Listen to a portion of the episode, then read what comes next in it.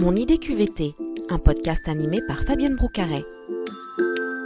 Bonjour à toutes et à tous. Selon une enquête réalisée en 2018, plus de la moitié des salariés français aimeraient être plus créatifs dans leur travail. Plébiscitée par les salariés, la créativité l'est aussi par les employeurs. Elle fait en effet partie des soft skills les plus prisés sur LinkedIn. Pour vous aider à réveiller votre esprit créatif, je vous propose d'écouter les conseils de Carole Cesareo et Valérie Bogart, fondatrice de Art et auteur du livre Libérer sa créativité, 10 séances d'auto-coaching pour trouver des idées et révéler son potentiel, paru aux éditions Viber dans la collection My Happy Job. Bonjour Valérie, bonjour Carole. Bonjour Fabienne. Bonjour. Carole, pour commencer, est-ce qu'on peut dédramatiser, être créatif? Est-ce que ça veut forcément être dire être doué en art, en peinture? On a l'image euh, voilà, qu'il faut absolument avoir un côté, une fibre artistique. Donc rassurons nos auditeurs. Est-ce que vous pouvez nous dire pour démarrer, qu'est-ce que ça veut dire être créatif? Alors effectivement, il y a beaucoup d'idées reçues sur la créativité, mais euh, rassurez-vous, être créatif, ce n'est pas être euh, le nouveau Picasso. C'est bien quelque chose qui est accessible à tous, c'est simplement être capable de faire des liens entre des idées, d'amener euh, voilà, des idées nouvelles, de se réinventer, de s'adapter. Et ça, c'est vraiment à la portée de tous. C'est une question, après, plus de posture, de confiance euh, et d'entraînement. On parle beaucoup des euh, soft skills. Valérie, pourquoi cultiver sa créativité est important, quel que soit son secteur d'activité, même si on n'a pas en soi un métier dit créatif? Eh bien, en fait, on se rend compte qu'aujourd'hui, on est dans un monde qui est vraiment devenu complexe et il va falloir pour tout le monde s'adapter. On sait que les enfants qui aujourd'hui sont à la maternelle, bah, les métiers qu'ils exerceront plus tard n'existent pas encore. Donc, on comprend bien que c'est une capacité essentielle derrière la créativité. En fait, euh, bien sûr, on a la possibilité de trouver de nouvelles idées. Et c'est bien ça l'enjeu pour tout le monde de cultiver sa créativité pour s'adapter, trouver de, nouvelles solutions, collaborer avec les autres, et ce, finalement, quel que soit euh, son métier, son secteur d'activité. Vous partagez dans votre livre Libérer sa créativité beaucoup d'outils, beaucoup de ressources très pratiques. Est-ce que chacune, vous auriez, euh, je ne sais pas, un outil à nous partager, une ressource pour euh, essayer de cultiver sa créativité qui pourrait nous servir un petit peu de premier pas pour remettre la main à la pâte? Je dirais peut-être comme premier pas, il y a un exercice qu'on a souvent fait quand on était enfant, c'est le portrait chinois, l'idée de dire bah, si, et si j'étais un véhicule, et si j'étais une plante, et si j'étais un pays, c'est d'arriver un peu à décadrer finalement son sujet et l'amener dans d'autres territoires pour s'inspirer euh, d'idées nouvelles. Donc ce qu'on appliquait euh, souvent à soi euh, avec le portrait chinois pour se présenter, mais on peut tout à fait l'appliquer à un sujet sur lequel on veut faire émerger des nouvelles idées. C'est finalement apprendre au travers de cet outil à stimuler notre divergence, notre capacité à, élargir en fait le champ des idées. Donc ça, c'est une super idée pour un prochain brainstorming d'équipe. Valérie, est-ce qu'il y aurait un autre outil qu'on peut euh, partager? Oui, bien sûr. Moi, je suis absolument fan de la carte mentale. C'est finalement euh, une approche multimodale qui va permettre d'utiliser toutes les ressources du cerveau en combinant des mots-clés et des dessins. Euh, donc on met le, mot-clé au milieu, le sujet qu'on veut explorer, et puis on part avec des ramifications, on met de la couleur, on met des petits pictogrammes pas besoin de savoir dessiner et c'est vraiment euh, ludique et à la fois ça, libère la créativité. On peut le faire en solo ou en équipe. Ça aide aussi beaucoup euh, pour les apprentissages. Donc je, recommande vraiment cette approche-là. Et au-delà de la casquette du travail, est-ce que c'est un outil qu'on peut utiliser avec nos enfants pour les aider dans les devoirs? Est-ce que la carte mentale est utile pour tous les apprentissages? Ah bah oui, oui, complètement. En fait, c'est ça qui est vraiment incroyable avec cette approche, c'est que les bénéfices sont multiples et on peut l'utiliser à la maison pour euh, bah, organiser par exemple le planning de sa semaine, euh, mais aussi pour les enfants, puisque comme on va solliciter, euh, l'enfant va être vraiment acteur lorsqu'il va faire sa carte mentale, et donc ça va lui permettre vraiment d'activer sa, mémoire et de travailler sur l'ancrage mémoriel. donc c'est des façons d'apprendre différentes qui sont à la fois ludiques et efficaces. Carole, on assiste depuis euh, quelques années au boom du sketchnote. On en voit un peu partout après des réunions, des webinaires, des formations. On prend des notes de manière très visuelle. Concrètement, à quoi ça sert et comment on peut s'y mettre? Alors effectivement, toutes ces notes visuelles, elles ont énormément de vertus. C'est que bah, déjà, on, communique mieux ses idées en les synthétisant et en, associant des mots avec des images. On va, un peu comme on le disait à l'instant avec la carte mentale, avec ces approches, jouer aussi sur la mémorisation des messages qu'on va faire passer. Euh, ça peut être bah, sur des, clients qu'on accompagne, par exemple, ça va être aider à euh, mieux présenter son offre euh, au travers d'approches visuelles, synthétiser. Par exemple, tout un dossier, 60 pages, par exemple, en une synthèse visuelle.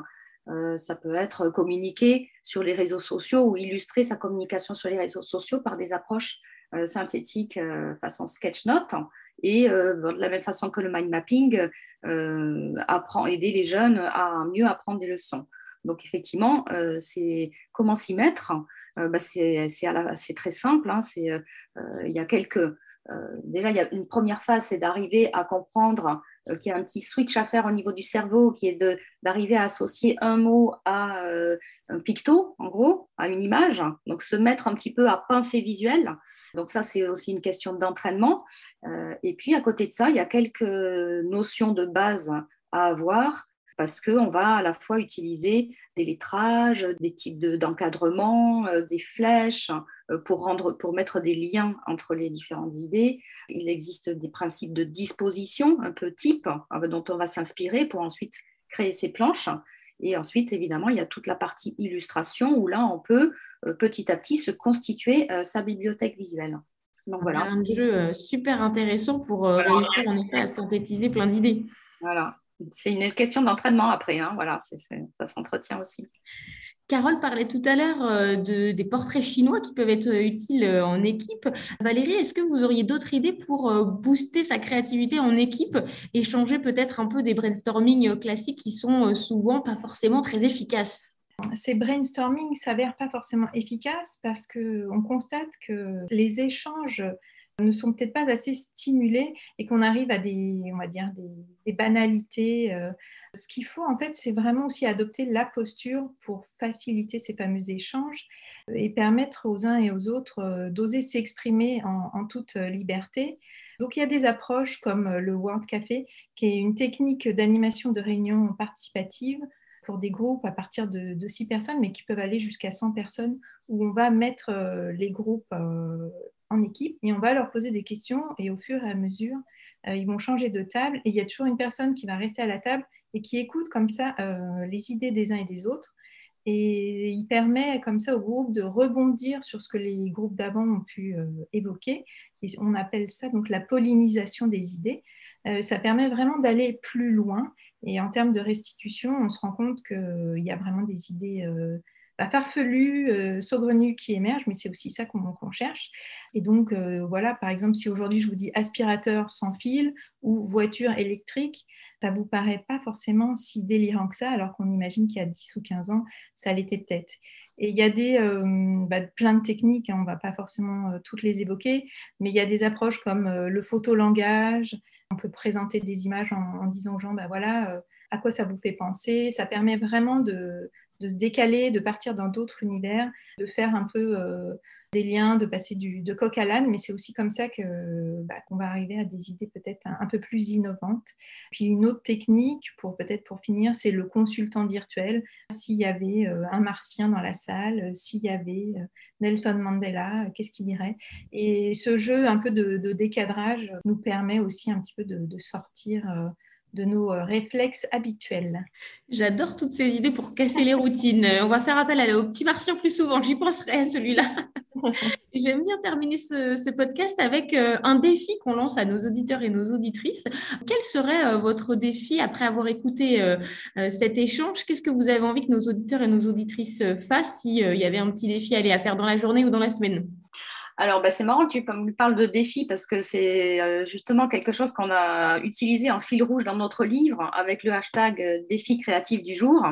Peut-être celui qu'on peut soumettre euh, aux auditeurs, ce serait, alors peut-être sur 7 jours, idéalement sur 21 jours, de se, se contraindre à faire une chose nouvelle. Parce qu'en matière de créativité, c'est, on le disait, c'est un peu comme un muscle, la créativité, ça demande à être entraîné. Et c'est dans la répétition euh, voilà, qu'on va arriver à, à finalement apprendre à plus lâcher prise et se faire confiance pour trouver des idées toujours plus sympas. Donc voilà ce petit défi chaque jour, une chose nouvelle.